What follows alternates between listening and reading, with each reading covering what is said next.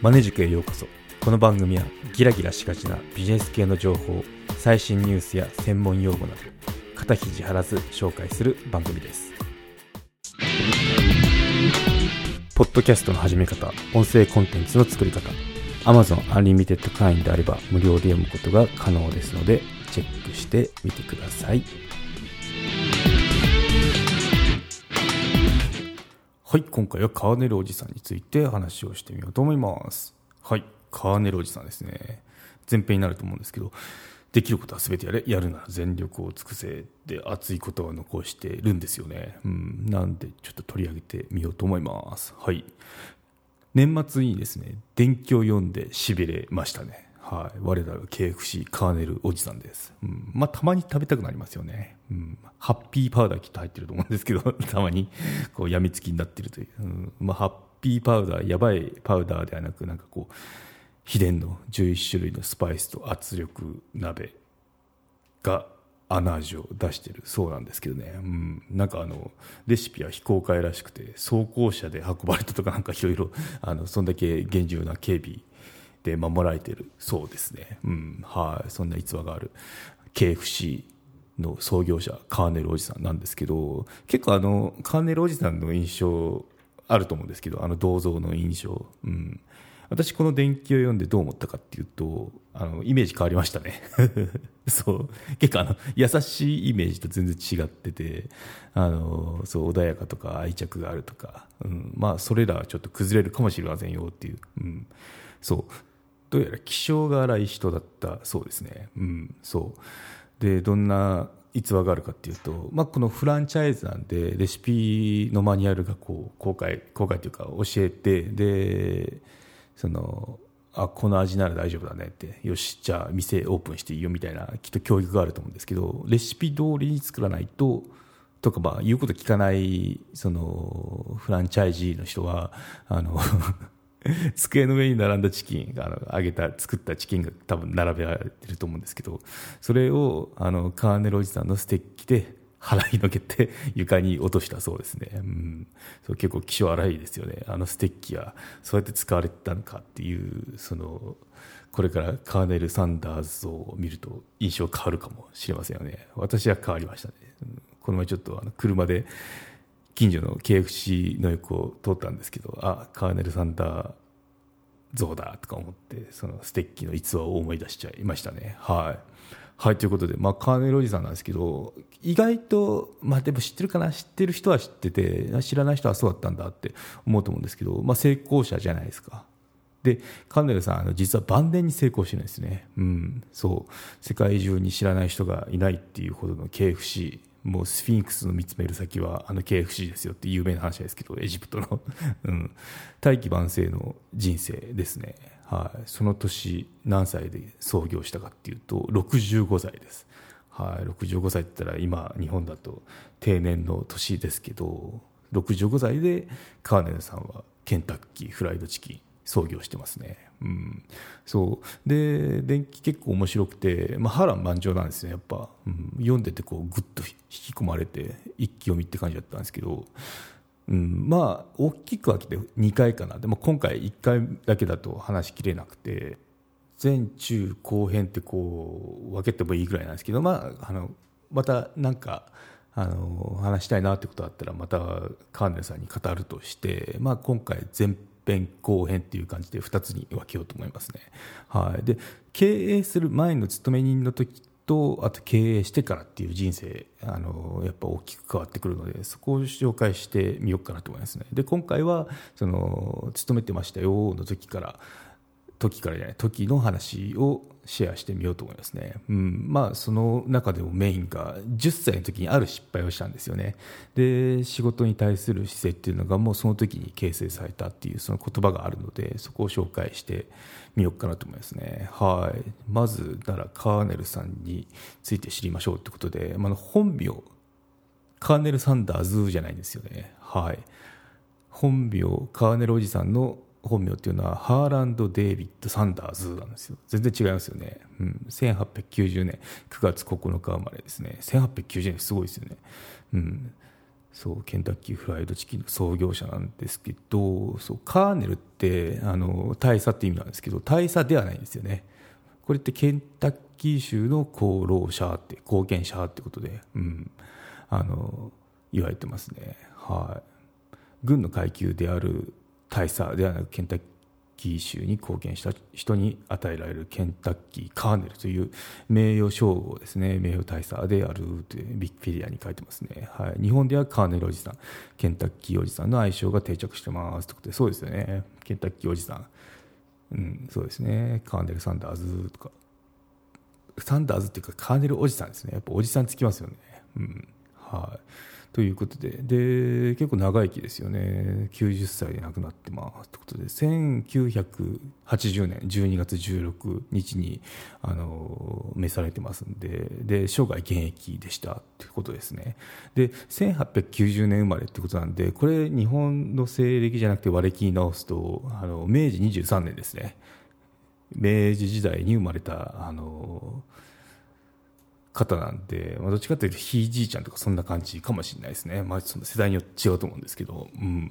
はい、おじいちゃんっていうとちょっと厳しいものがあるのかなと思いますけど、はい、でその年何があったかっていうと大日本帝国憲法が施行された年でありますって結構もう歴史のあのなんか歴史の人物になってますよね。完全に。うん。はい、で日本に3回来てますね、来日は3回してますということで、1972年の10月と、あと78年の6月。で80年の5月なんで80年ってもうあれですよね。亡くなる数亡くなる7か月前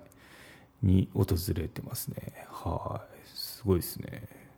うん。はい生い立ちいきましょう。カーネル・サンダースことハーランド・デイビッド・サンダースは1890年インディアナ州クラーク郡のヘンリービルで生まれましたよということでヘンリービルはケンタッキー州最大の都市ルイビルからオハイオ川を越えて北へ30キロほど離れた町ですということで、うん、そうですね。でお父さんがあの6歳の時亡くなってますね。でお母さんが工場で働きながらあの家計を支えたってことで、うん、なかなかですね、まあ、当時のその時代背景って、まあ、明治時代だと思ってみればいいと思いますね。はい。でそうですね。10歳から農場で働きに出てますということで,、うん、で学校14歳で辞めました。って。で農場の手伝いや自然の社長社長じゃない 自然の車掌として働いてますって。はい。うん。まあ、結構明治時代大正時代のその日本で言えば歴史背景を思い浮かべてみると、まあ、結構若い時働いてるなとかいうところあの想像できるんじゃないかなっていうのとあと義務教育な義務教育ないですよね。多分あのこの時のアメリカって。まああるのかもしれないですけど。なんで日本だときっとその学校辞めてとかそういうのはないと思うんですけど、まあ、この時はもう10代半ばで働いてたってことになりますね。はい。1906年16歳の時に年齢を詐称して陸軍に入隊してます。ここら辺が破天荒ですよね。キューバで勤務しました。ということで。うん、そう。で軍歴だと一平卒で終わってますということで、うん。まあ、そこから1907年に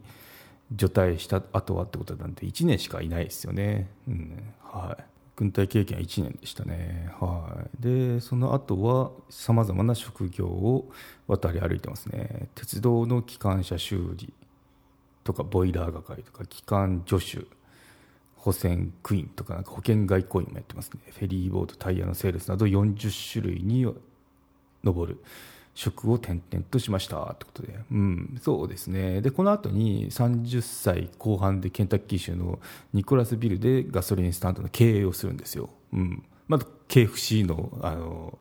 きっかけにもなってないですけどここまでは。あの出てそうなんですよ。全然その65歳で KFC 作るんですけど、まあ、そのガソリンスタンドって結構キーポイントであるんですけどあのまだ面影はないですね、うん、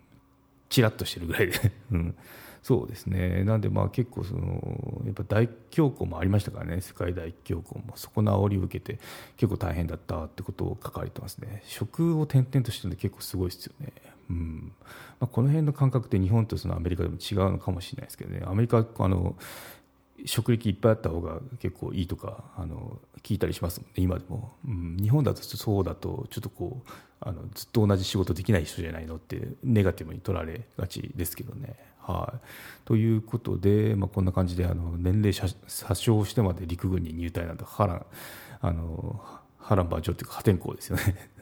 まあ、当時がそれが普通だったのかどうかも分かんないですけどね、まあ、そんな感じでいろいろ職業経験されてましたということですね。うん、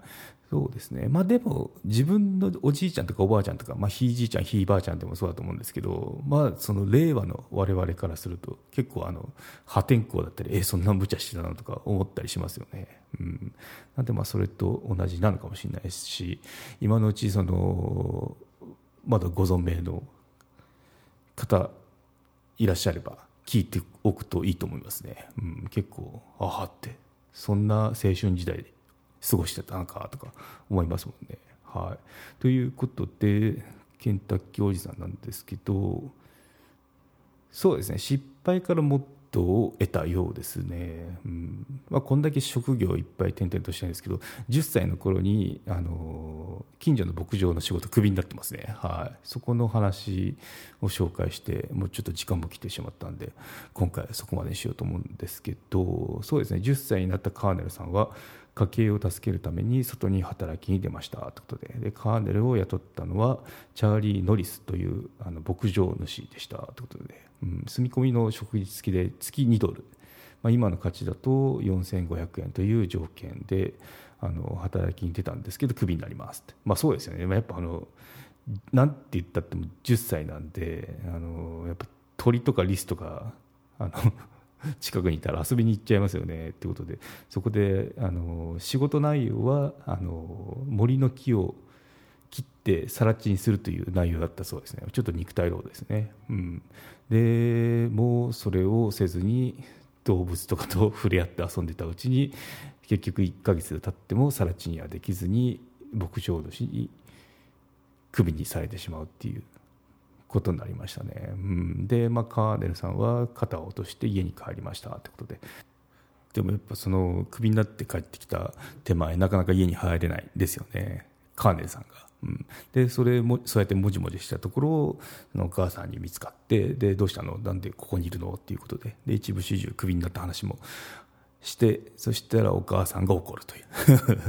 そうですね。まあそのうん。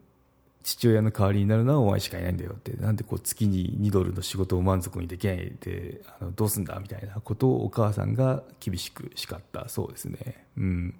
そう。で、まあ、カーネルさんはまあ10歳ですからね。泣きたいと思うよりも母親をがっかりさせたってことに傷ついたみたいですね、まあ、恥ずかしいなと思った。そう。でここで決意したそうですね、うん、今度仕事を得たらきっと最後までやり遂げてみせると。うん、でこれっていうのはあのカーネルさんの人生ずっとこれが教訓になってますね、うん、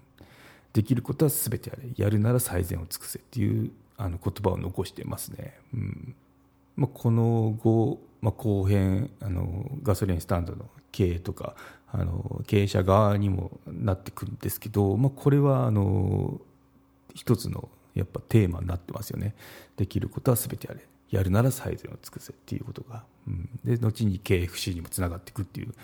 ものになりますね。はい、ということで結構いろいろ職を転々としてるんですけど、まあ、10歳の時にこういった経験があってそのベースというものがカーネルさんのベースというものが出来上がったんですよっていう話でしたね。はい、ということで結構面白いんであの概要欄の方にリンク貼っておきますんであのぜひとも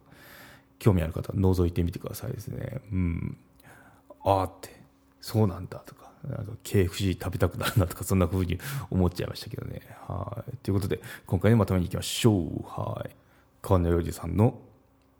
話を取り上げてみました。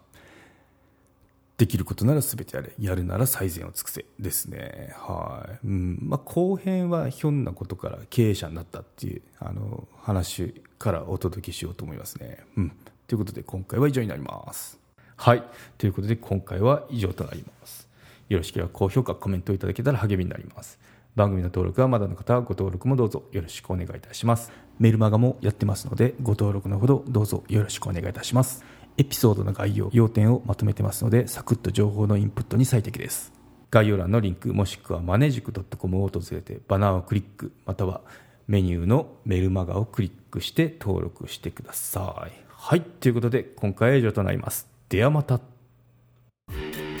マネジク有料チャンネルのご案内をいたします。サブスク版チャンネル、マネジクプレミアムを Apple Podcast で金曜に配信中。サブスク会員は今までの会員限定エピソード全てを聞くことができます。Windows の方も iTunes から聞くことができます。トライアル期間もあります。ご登録して応援いただけると励みになりますので、どうぞよろしくお願いいたします。